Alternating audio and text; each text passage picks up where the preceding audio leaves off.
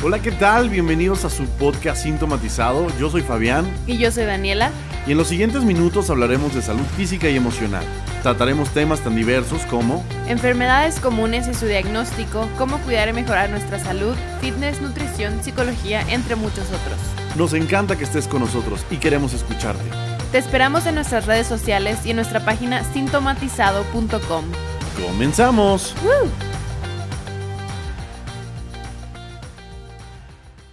Hola, ¿qué tal? ¿Cómo están? Bienvenidos a otro capítulo de Sintomatizado. Dani, ¿cómo estás? Hola, muy bien, gracias. ¿Y tú? Bien, mi nombre es Fabián y hoy quiero introducirlos a un capítulo muy importante. esta semana vamos a ver el tema de obesidad, ¿verdad, Dani? Obesidad, sobrepeso y vamos a hablar del etiquetado que tenemos ahorita en México. Que es algo muy vigente, es algo que nos compete a todos. Van a ver unas estadísticas bastante fuertes y drásticas. Pero bueno, ¿qué más? Empezamos, ¿no? Quiero hablar un poco sobre la norma oficial mexicana que pues está tan sonada en estos días debido al etiquetado que, que todos estamos viendo que está sucediendo en los supermercados, en las tiendas de conveniencia, etc. Esta norma, la norma 051, la NOM 051, la NOM 051 se dio a conocer que iba a salir en noviembre del 2019 en el Diario Oficial de la Federación. Digamos que se le estaba advirtiendo a la industria alimenticia que pronto iba a haber un reajuste en esta, en esta norma, esta normatividad. Y hasta marzo de este año, 2020, fue que se entregó pues ya los ajustes, ¿no? Digamos que de manera oficial salió para entrar en vigor el primero de octubre. O sea, ya. O sea, en estos días.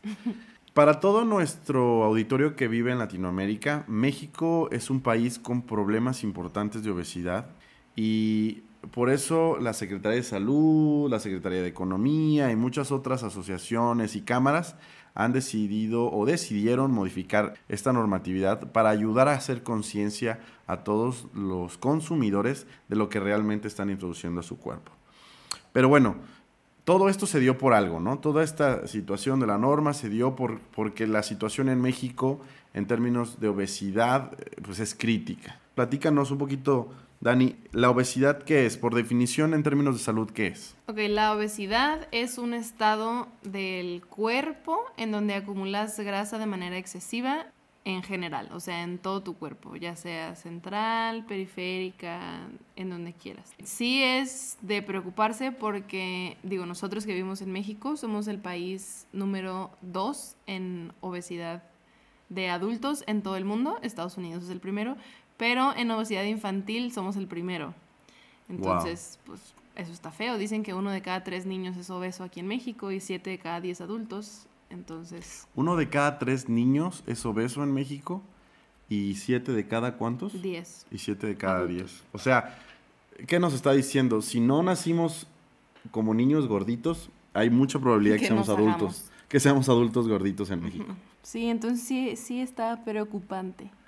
Oye, Dani, y, hablabas un poquito de, de, de la obesidad, de cómo engorda cada quien. ¿Los seres humanos engordan diferente en general?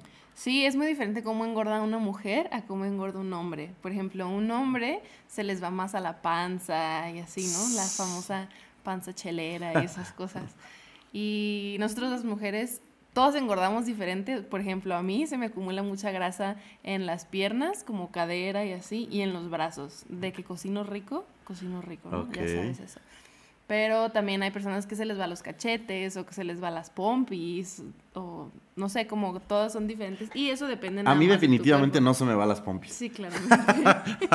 ok, de hecho yo, yo eh, tiendo a engordar, digo, panza y cachete es lo que más se me nota.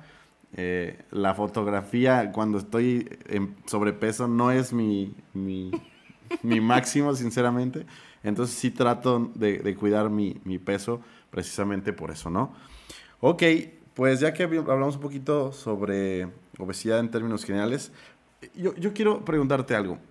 Existe el sobrepeso, que es como una fase inicial, existe la obesidad, que es como una, eh, la segunda fase. ¿Cómo sabemos, o explícame un poquito sobre la obesidad mórbida, que es muy, muy escuchada en algunos lados? De hecho, no sé si tuviste oportunidad alguna vez de ver esos programas de Discovery o de National Geographic donde... De de quién bajaba más de peso y los ponían a hacer ejercicio. No, o sea, eso, eso era The Biggest Loser. De hecho, Ajá. era un programa muy bueno. En general, a mí me gustaba. Ya sabes, siempre lleno de, de otras cuestiones como sentimentales, Sí, ¿no? claro. Pero, pero no solo era eso, eran programas también donde se veía la vida de personas que tenían obesidad mórbida y ya no se podían mover, ¿no? Y, se hacía un programa alrededor de su vida y obviamente cómo algunas organizaciones ayudaban para reducir los problemas o para a lo mejor hacer alguna operación, ¿no? Porque de hecho llegaban a situaciones súper críticas donde estaban encima de una cama king size y, y, pues ya realmente sus cuerpos no se distinguían mucho, nada más se veía que salía un pie por una parte de y otro pie Sí, por otra están parte. llenos de pliegues y Sí, no, no. no se pueden mover. No, No, y creo que ir al baño es una situación bien complicada, no sé si traen sondas, etcétera, etcétera. Es bastante complicado. Eh, platícanos un poco, ¿cómo diferenciar entre estos tres em, niveles? Ok, la obesidad y el sobrepeso se dividen en grados, por así decirlo. Lo normal es estar entre 18 y 25, o 24.9, de hecho. Abajo de 18 ya cuenta como que eres de bajo peso. Y arriba de 24.9, o sea, de 25 a 30 es sobrepeso. Luego la obesidad se divide en tres. Está la grado 1, grado 2 y grado 3, o la que también se conoce como la obesidad mórbida que me dices. Grado 1 es de 30 a 34, grado 2 35 a 39 y grado 3 o mórbida es más de 40. O Oh. 40 y más, pues. Ok. Cabe mencionar que no es porcentaje de masa. No, ajá, no es porcentaje de grasa, es por índice de masa corporal. Esta medida se hace con tu peso sobre tu altura al cuadrado, pero no es 100% efectiva, por así decirlo, porque si, si tú eres un atleta de alto rendimiento y puede que estés chaparrito, pero es súper musculoso, vas a pesar mucho, entonces si solamente te enfocas en tu IMC, pues sí va a salir como que eres un obeso mórbido y no. O sea, obviamente hay que valorar con tu nutriólogo y con el especialista y todo, tu IMC, con tu porcentaje de grasa corporal y pues, Digamos que esta estadística- física, ¿no? Digamos que esta estadística es para los mortales, ¿no? Aquellos que no Exacto. somos atletas ni que tenemos alguna condición especial, ¿no? Para, yo creo que aplica al 80%, a lo mejor hasta más del mexicano, que debemos de estar dentro de este tipo de, de rangos, ¿no? Sí, todos deberíamos estar abajo de 25. Ok. Entonces, ya, ahora que ya sé que soy obeso, eso lo, lo calculé porque solo dices que es mi altura, utilizo mi altura, utilizo mi peso y ya hice el cálculo, ¿no? Tengo la capacidad de hacer el cálculo. Ajá, tu peso sobre tu altura al cuadrado. Ok, y ahora que tengo el cálculo y ya sé dónde me encuentro, ¿hay alguna implicación de salud para cada uno de esos rangos? Obviamente, ¿Hay implicación de salud solamente con ser obeso? Claro que sí, por supuesto. Si han escuchado nuestros episodios pasados que hablamos de la diabetes, si eres obeso, pues tienes grasa en todo tu cuerpecito. Entonces, si la tienes en todo tu cuerpo, la vas a tener en todas tus arterias y en todos tus órganos y así. Por ejemplo, el corazón, no sé si alguna vez alguien haya visto una imagen como de un corazón y que por fuera se ve amarillo y todos no lo imaginamos rojo, pero ven como esa grasita por fuera. O sea, esa es una implicación. Y entre más grasa tengas alrededor de tus órganos, hace que funcionen menos. Si tu corazón funciona para bombear tu sangre y está recubierto por una capa de grasa, pues obviamente no se va a poder expandir tanto para bombear la sangre de manera adecuada. Esa es una. Dos, el famoso hígado graso. México, casi toda la población tenemos hígado graso y solo es por nuestra alimentación. wow. Eh, tres, hay una enfermedad que se conoce como aterosclerosis, que alrededor del 80% del humano, si no es que más, la tenemos porque es la alimentación. O sea, todo, todo es alimentación, todo es comida, todo es cómo es nuestra calidad de vida, nuestros hábitos, todo. Lo que hace la aterosclerosis es que se tapan tus arterias con grasa, con colesterol, se llaman placas de ateroma pero son así como algo que las tapa, ¿no? Unos taponcitos. Te puede dar diabetes, enfermedades cardiovasculares como hipertensión, eres más propenso a infartos, o sea, de todo, todo lo que te puedas imaginar, la obesidad es un factor de riesgo. Pregunta, Dani. La arteroesclerosis. A veces hasta pronunciarlo es difícil. Son como cuando dicen que le puede salir sarro a tus arterias, un, un sarro Ándale. como de grasa. Más o menos. La verdad es una de las cosas a las que más le tengo miedo de la obesidad, porque dicen que entre más sarro le vaya saliendo a tus arterias, eh, llega un momento donde pues prácticamente tienes problema, te puede salir una embolia, ¿no? Se tapan, sí. O sea, te puede dar una embolia cerebral o puede darte un paro cardíaco. Mm, sí, no es una embolia cerebral porque una embolia sería con un émbolo que es como un trombo, o sea, como un, un pedacito de sangre coagulada. Ok. Pero lo que hacen, o sea, lo que hace la aterosclerosis, los pacientes se infartan porque tu arteria está tapada con, con esa placa de ateroma o sarro, como dices, y pues no puede pasar la sangre, entonces no irriga las zonas que debe de irrigar y te infartas. Yo, yo sabía que el hígado graso era un problema, no sabía que era tan común. Súper común. Y tampoco sabía que podías recubrir el corazón de grasa como si fuera... Estamos todos recubiertos de grasita. como si fuera una paleta payaso de chocolate. Oye, pero por ejemplo, ya una vez que tengo, suponte que tengo mi hígado un poco recubierto de grasa, que tengo mi corazón un poco recubierto de grasa, pero suponte que un primero de enero dije, no, ¿sabes qué? Yo ya no puedo tener esta vida, quiero cambiar eh, mi alimentación, quiero cambiar mi forma de hacer ejercicio, bueno, a lo mejor no hacía nada y quiero empezar a hacer. ¿De alguna manera puedo generar una mejoría en, en esas eh, implicaciones que tú mencionas? Sí, claro, tu cuerpo puede cambiar dependiendo de cómo lo trates. Por ejemplo, el ejercicio tienes que hacer, si eres un adolescente o un adulto joven, deberías de hacer 60 minutos de actividad física moderada al día. Si eres una persona mayor, con 150 minutos a la semana basta. Hay que, pues hay que reducir el peso haciendo ejercicio, haciendo actividad física para que tu metabolismo se siga moviendo y con eso vas a empezar a eliminar grasa. Eso y la dieta. A mí me habían dicho que, por ejemplo, la arteriosclerosis no era tan fácil de quitar. O sea, que ya una vez que empezaba a salir el sarro en tus arterias, ni aunque hicieras mucho ejercicio, se quitaba. ¿Eso es cierto o no? Sí, eso es cierto. Yo no estaba hablando de la aterosclerosis, estaba hablando más como del sobrepeso y la obesidad. Pero, por ejemplo, yo, yo lo que quisiera saber es, tengo hígado graso a lo mejor y no lo sé, pero empiezo a hacer ejercicio y cuido mi alimentación. ¿Hay posibilidades de que yo lo quite? Pues lo puedes ir mejorando. Cuando, una vez que ya tienes hígado graso, que ya tienes aterosclerosis, así es porque ya llevas una vida de hábitos que no han sido los ideales o los adecuados. Entonces, revertirlo, pues te puede costar trabajo, pero Otra sí vida te puede costar. Ajá. Pero sí, Sí, puedes mejorar. Si tardé 40 años en llegar a ese punto, otros 40 años a revertirlo y quizá ya no tengo tiempo para disfrutarlo. Ok, no, completamente entendido. Eh, ¿Qué nos recomendaría, eh, por ejemplo, un doctor ante una situación en la que yo pudiese estar... Vamos a hablar del punto más drástico. Soy obeso mórbido. ¿Qué, qué necesito hacer para cambiar mi vida? Cirugía. ¿Cirugía? Ya no... Sí, porque un- una persona con obesidad mórbida es muy difícil que se pare a hacer ejercicio. No, claro. pues Y sí. es muy difícil que teniendo esos hábitos, de repente digo que ya voy a empezar a comer verduras, frutas, o sea, que tenga una dieta balanceada porque ya está acostumbrado a comer como come y a no moverse. Entonces, pues un paciente con obesidad mórbida le hacen una cirugía y eso reduce su peso y ya después él puede mantenerse con ejercicio y dieta. Fíjate que siempre que yo veía esos programas que te digo, me preguntaba en qué momento las personas no dijeron alto, ¿no? O sea, llega un momento donde tú ves tu pancita crecer, tus gorduritas empezar a incrementarse y, y me parece que llega un momento donde dices, oye, esto está mal, ¿no?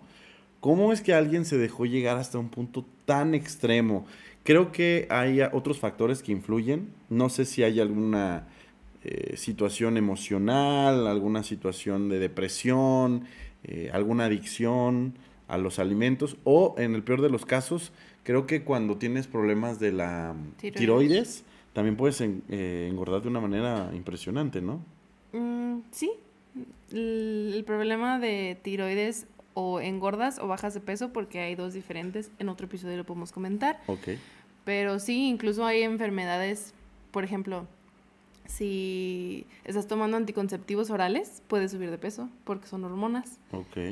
Entonces sí es muy importante que cuidemos, aunque estemos flaquitos o gorditos o como quieran estar, es importante que cuidemos nuestra alimentación y nuestra actividad física, porque de ahí viene el prevenir todas las enfermedades que podamos tener o mejorar, o sea, si ya tenemos algo, por lo menos mejorarla para que no siga progresando de esa manera.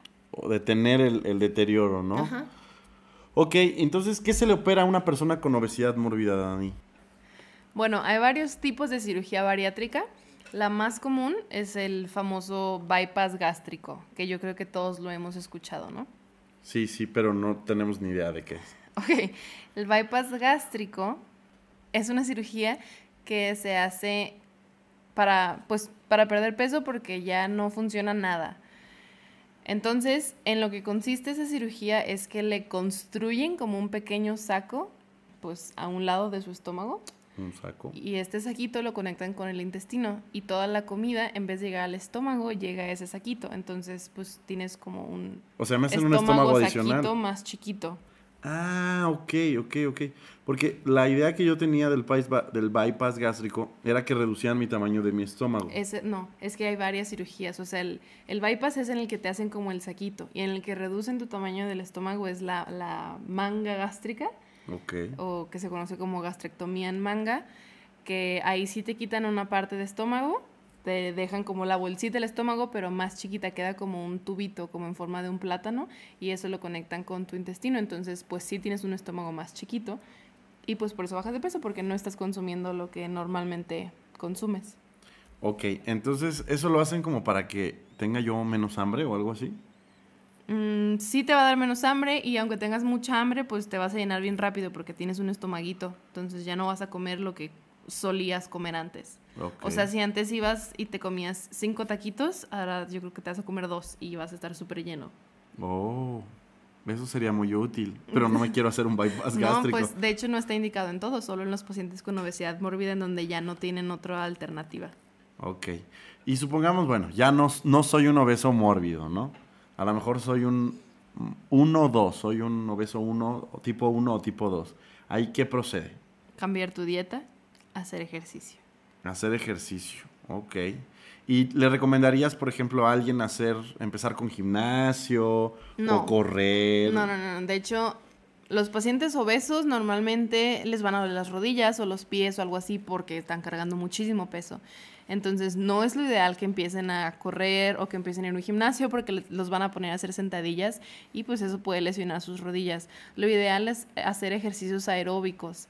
Mm, No sé, irse a nadar, andar en bici, cosas como, o una caminata, pero más, pues moderada, o sea, no tan intenso para que vayan poco a poco bajando su peso y pues que no se vayan a lesionar ni lastimar y que salga contraproducente al final de cuentas.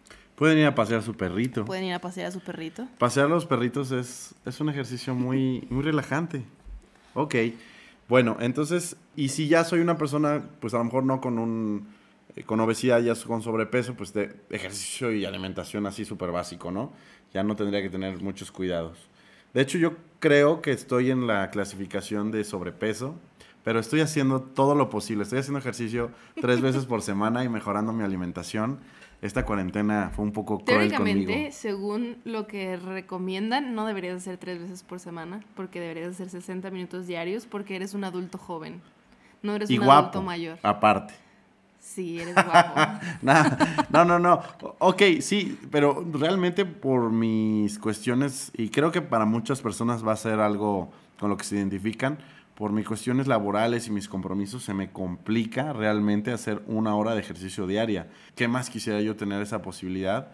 Aparte me aburre muchísimo correr, o sea, correr es así como, ay, qué flojera, porque voy pensando en mil y un cosas y luego me aburro y digo, ya. Pero ya puedes no". nadar o puedes ir a jugar básquet todos los días. yo sé. O hacer box, Exactamente. ir Creo- a pasear al perrito. ir a pasear- Creo que ir hay a andar que... en bici, Creo que, jugar lo, fútbol. Ah, creo que lo importante es encontrar una variedad en lo que en el ejercicio que hagas y diversión. Ajá, yo creo que lo principal es disfrutarlo. O sea, si te das cuenta que te gusta hacer eso, pues te vas a motivar más, ¿no? Y no tienes que hacer una sola cosa. Hay gente que se obsesiona. No, yo nado, ¿no? Y solo nado.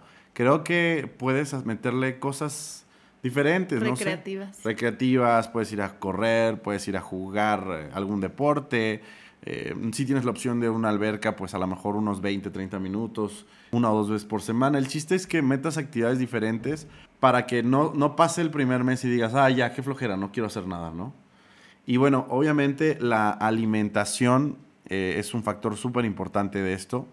Y justamente creo que se justifica que hoy hablemos del siguiente tema, que es los sellos, ¿no? Toda la... El pues, etiquetado. El etiquetado que viene implicado en esta norma 051 que, que entra en vigor en un par de días o horas ya a, a México.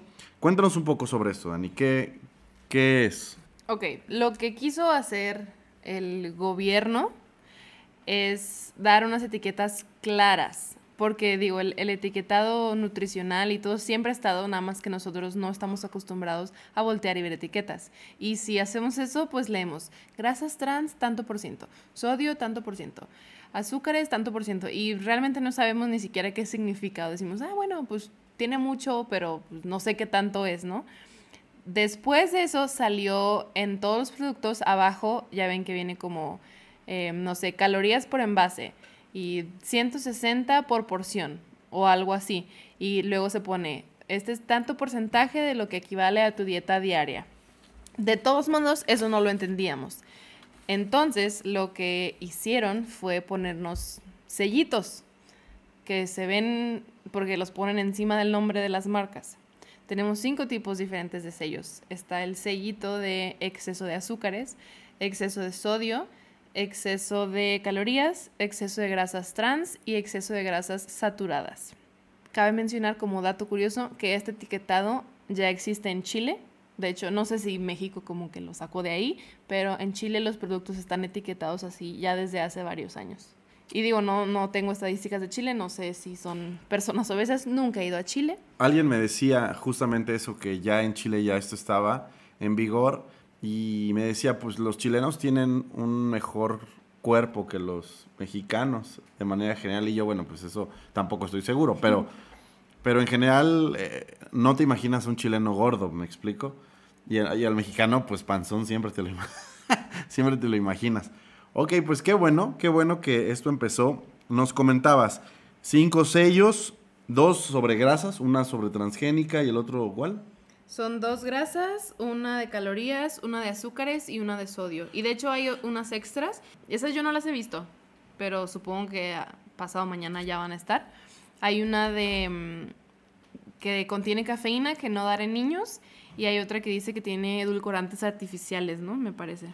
Sí, son dos sellos adicionales, el de cafeína y el de edulcorantes, que la restricción está más dada para, para niños, ¿no? Por las afectaciones que le hacen a lo mejor en su desarrollo, en su crecimiento, que en otro capítulo nos los puedes explicar a lo mejor, pero sí, bueno, estos son principalmente para ellos. ¿Alguna otra cosa que, algún dato interesante de esta normatividad que nos puedas platicar? Mm, sé que quitaron al tigre Toño y a todos los personajes de Digo, yo había escuchado que estaban quitando todos los personajes y todas las caricaturas que iban que el mensaje fuera hacia los niños porque obviamente pues un niño ve una imagen bien bonita y ve a un tigre que juega fútbol con ellos y pues lo quiere comprar por eso, pero no es que sean pues buenos para su salud. Lo que sí es que digo porque me ha tocado escuchar de no, pues si ya todo tiene etiquetas que vamos a comer agua, vamos a vivir a base de agua y la respuesta es no. Y luego por ahí hay memes que dicen que hasta las tostadas fit que ya tienen exceso de todo, no sé si lo han visto. Pero bueno, a lo que voy con esto es que no es que el paquetito que tú estés comprando tenga exceso de todo eso, sino estas etiquetas las hacen con base a ese producto, pero basado en 100 gramos. O sea, juntan 100 gramos de las tostaditas o juntan 100 gramos de cereal o 100 gramos de lo que sea y en base a, esa... Mm, porción sacan los, los equivalentes a los excesos que tengan 100 gramos. Entonces, por eso se dan los etiquetados. No quiere decir que tú estés consumiendo de esas barritas que te venden como con 90 calorías y que de todos modos tenga el sello, porque tu barrita pueden ser, no sé, 20 gramos, pero en esos 100 gramos de barrita sí contiene exceso de azúcares. Eso es como la, la diferencia. O sea, no todos los productos, digamos, que están excediendo mi, el porcentaje de consumo diario de una persona sana. Sin embargo, la proporción que tienen esos alimentos, el porcentaje, pues está desbalanceado, ¿no? Sí. hay veces donde las empresas hacen empaques muy chiquitos para que tú, pues tus porciones sean pequeñas, pero de todos modos te estás comiendo porciones pequeñas de, de alimentos muy desbalanceados, ¿no? Ese es el peligro de estar consumiendo productos que no tienen un buen balance nutricional. Y seamos sinceros, el mexicano no se come una sola barrita, no se come un solo churrito. Y menos si te ponen que son que, o sea, que tienen 95 calorías, ah, pues me, como dos y no pasa nada. Claro, siempre repites. O sea, cuando éramos niños, nunca nos comprábamos una sola bolsita de papas. Siempre te llevabas dos y te la comías con tu sándwich y adicional te tomabas un juguito por ahí, no sé, de la marca que tú quisieras. Ajá, incluso funciona como en la cerveza, que no quiero decir marcas, pero sabemos que una tiene 85 calorías y es blanca y la otra tiene 95 calorías.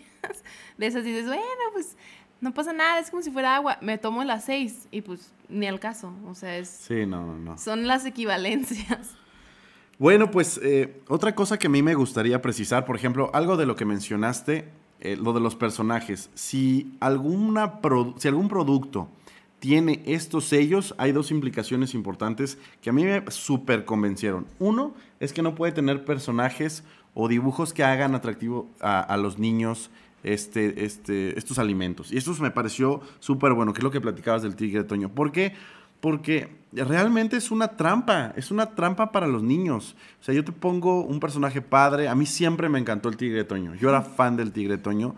Era tan fan de él. De era fan del Choco Crispis. Era tan fan del tigre Toño que recortaba la caja cuando se acababa y lo guardaba porque me gustaba el tigre Toño. Imagínate cómo me gustaba el tigre Toño.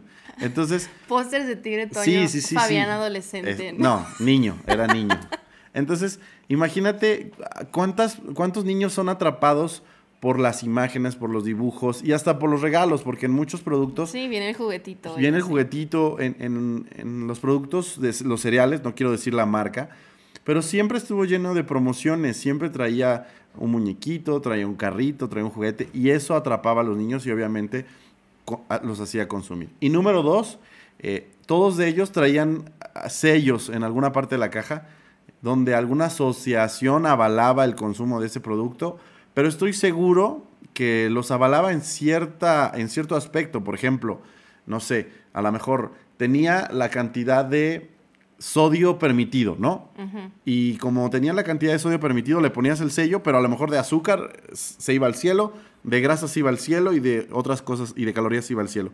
Pero nada más porque habías aprobado las, los mínimos de, sodio, le ponías el sello de esa asociación, de esa, organización de salud en la caja y tú sentías que te estabas comiendo algo nutritivo. Nutritivo, cuando realmente pues era mentira, ¿no? Entonces, esos dos aspectos me parecen muy importantes en la legislación y, esto, y estamos muy contentos de que esto haya pasado. Que de hecho ahorita con esas etiquetas ya no te avala ninguna asociación, ¿no? No, pues todo, todo, todo el supermercado está lleno de etiquetas. O sea... Sí.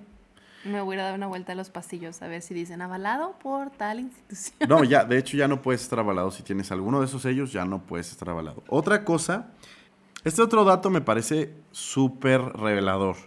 Después de que se presentó la norma en marzo de este año, no, es más, desde diciembre, antes de que se presentara la norma, cuando fue el aviso, se empezaron a hacer algunas mesas de trabajo para que la gente eh, diera sus opiniones, las empresas dieran sus opiniones, se hicieran comentarios sobre esta normatividad antes de que saliera.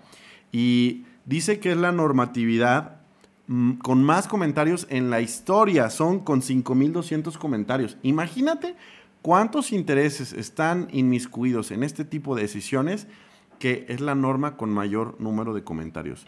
Incluidas asociaciones, cámaras, empresas, eh, consumidores, Profeco, etcétera, etcétera, etcétera. Pues de hecho tengo entendido que la UNICEF dijo así como que México lo estaba haciendo muy bien, ¿no? Sí, de hecho hizo un reconocimiento diciendo que el etiquetado y las medidas habían sido súper buenos y que éramos un ejemplo para el mundo. La verdad, yo no sé si la UNICEF sepa que nos lo copiamos de los chilenos, pero, pero dice que somos un ejemplo de primer mundo. La verdad, son cinco sellos que la verdad sí están súper toscos, son unos pero hexágonos negros. ignoramos. ¿Tú has dejado de consumir algo? Yo sí, yo sí. Fíjate que yo pensaba que algunas barritas nutricionales que se venden en el Oxxo eran bastante saludables y el otro día que llegué y les vi los sellos dije, wow, realmente lo que yo pensaba que era muy nutricional o muy nutritivo, realmente no lo era. Y de hecho, a ver, platícanos un poquito, ¿a qué productos se está aplicando esta normatividad? Mm, se está aplicando más que nada a los alimentos ultraprocesados.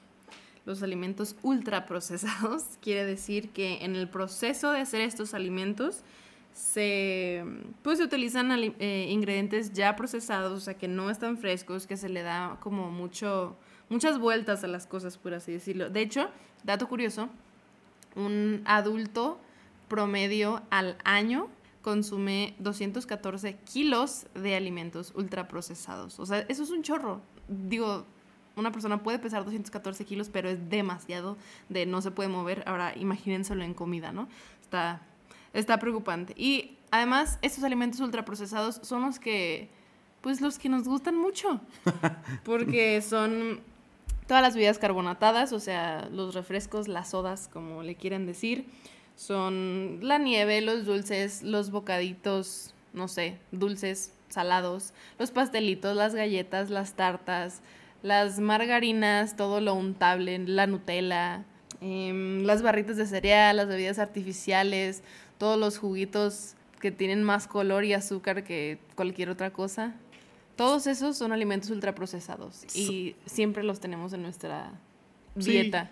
No que los consumas diario, igual y si como si tú eres una persona que sabe lo que debe consumir y no, pero de repente tienes un antojito de un pastelito. Entonces, esos pastelitos son alimentos ultraprocesados y van a estar etiquetados. No, pero realmente ya no solo son esos productos. Yo me hago quesadillas a veces para cenar y el queso que yo compro es un queso muy conocido aquí en, en Guadalajara. Ese queso está, también tiene sellos. De exceso de sodio y exceso de grasa. Es exactamente.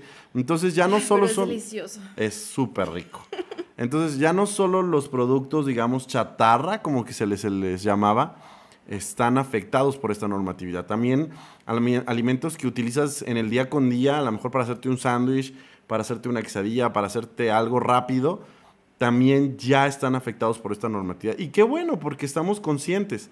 Ahora, pues, habrá que buscar cosas más naturales o menos procesadas. O nos tocará hacer las cosas nosotros, no sé, así como la escena antes de tener nuestras gallinas para tener nuestros huevitos y nuestras vacas para hacer nuestros quesos. Pues de hecho, para muchas personas es algo común.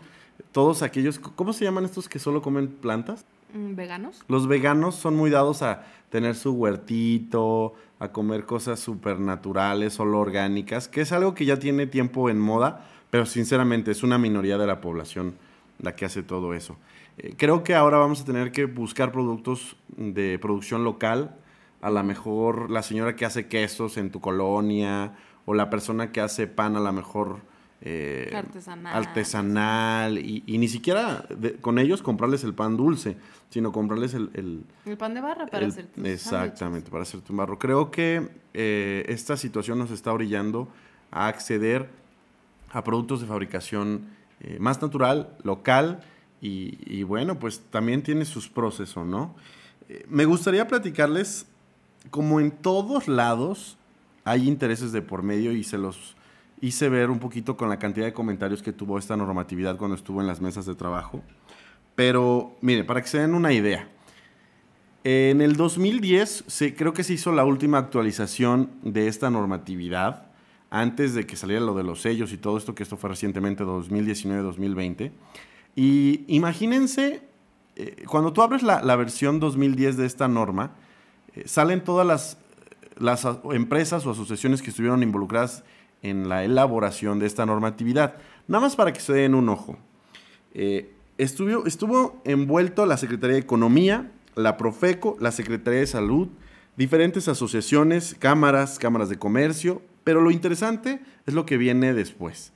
Empresas de gran renombre en México, muy, muy importantes, metidas en la elaboración de la normatividad, como por ejemplo José Cuervo, el grupo Bimbo, Hershey's de México, también estaba ahí, por ejemplo, la UNAM, que es eh, muy razonable, estaba Kellogg's, estaba Kraft Foods, estaba Grupo PepsiCo y estaba los grupos de cañeros y azucareros. Imagínense por qué. O sea, es tan grande el volumen de dinero que se maneja en este tipo de, productos que empresas tan grandes estaban metidas en la elaboración de la normatividad. Eso no tiene sentido. O sea, a lo mejor se les puede tomar en cuenta en algunos aspectos, pero tantas empresas metidas en esto, a mí me hablaba de que había también mucho, mucha conveniencia en cómo se estaba haciendo entonces, ¿no? Ahorita abrimos la última versión, la 2019, 2020, y obviamente ninguno de ellos ya estaba. Quizá estaban todavía la Secretaría de Economía, la Profeco, las asociaciones y las cámaras, pero ya no estaban la iniciativa privada interviniendo en este proceso. Y qué bueno. La verdad, sí están... Sí, pues no les conviene ya para que se meten. Sí, sí están muy, muy feos y muy toscos los, los, los sellos. Son unos hexágonos negros. La verdad, Blanco, desentonan muy feo. pero qué bueno, sí, ¿no? Cero diseño. Sí, sí, o sea, se lo mandaron a hacer a alguien que no tenía ni idea de cómo hacer algo bonito. Pero bueno, imagínense de la cantidad de dinero que se mueve. De hecho, el sobrepeso en México, eh, una de las razones por las que se está haciendo todo esto es que el sobrepeso en México afecta el 5.3% del Producto Interno Bruto. O sea, 5% de lo que producimos anualmente como nación se va en gastos debido a la situación de la obesidad. Que, que quiero imaginarme que está derivada a las enfermedades que hace rato nos comentaste. Y una cosa súper interesante también era que el Consejo Nacional Agropecuario dijo que iba a proceder legalmente en contra de esta normatividad debido a pues los intereses que estaban siendo afectados, ¿no? Ellos mencionaban que 42 mil toneladas eh, al año de productos iban a ser afectados de productos alimenticios y por tanto iba a haber un costo al cambio de, las etiquetas o al cambio de los empaques por 6 mil millones de pesos o lo que son 322 mil millones, 322 millones de dólares. Es una cantidad impresionante de dinero. Quiero que sepa nuestro auditorio que sí, cuando las marcas llegan a hacer algún cambio en sus productos, etiquetado o algo, e, en las imprentas pues hay que cambiar herramientales, hay que cambiar eh, grabados, hay que cambiar un montón de cosas.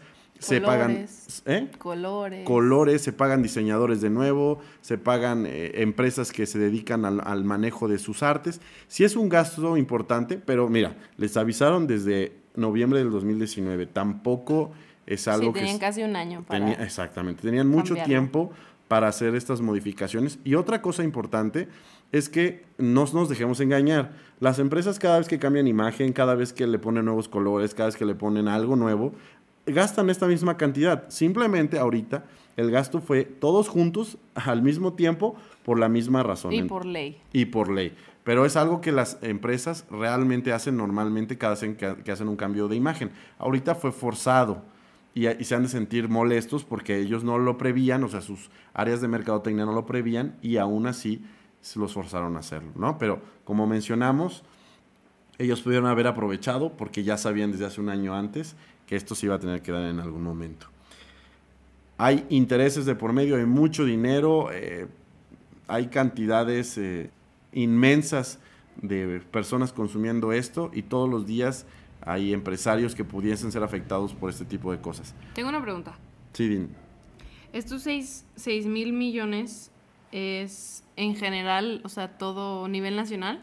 Eh, nivel nacional el es un estimado de lo que está costando el cambiar el etiquetado en México de todos los productos. Okay. Bueno, Dani, pues no sé si tengas algo más que agregar. Pues no tengo nada más que agregar, solamente si ojalá les hayamos generado algún tipo de incomodidad para que quieran cambiar sus hábitos, para que quieran hacer ejercicio, para que quieran comer mejor y que pues podamos prevenir todo esto, ¿no?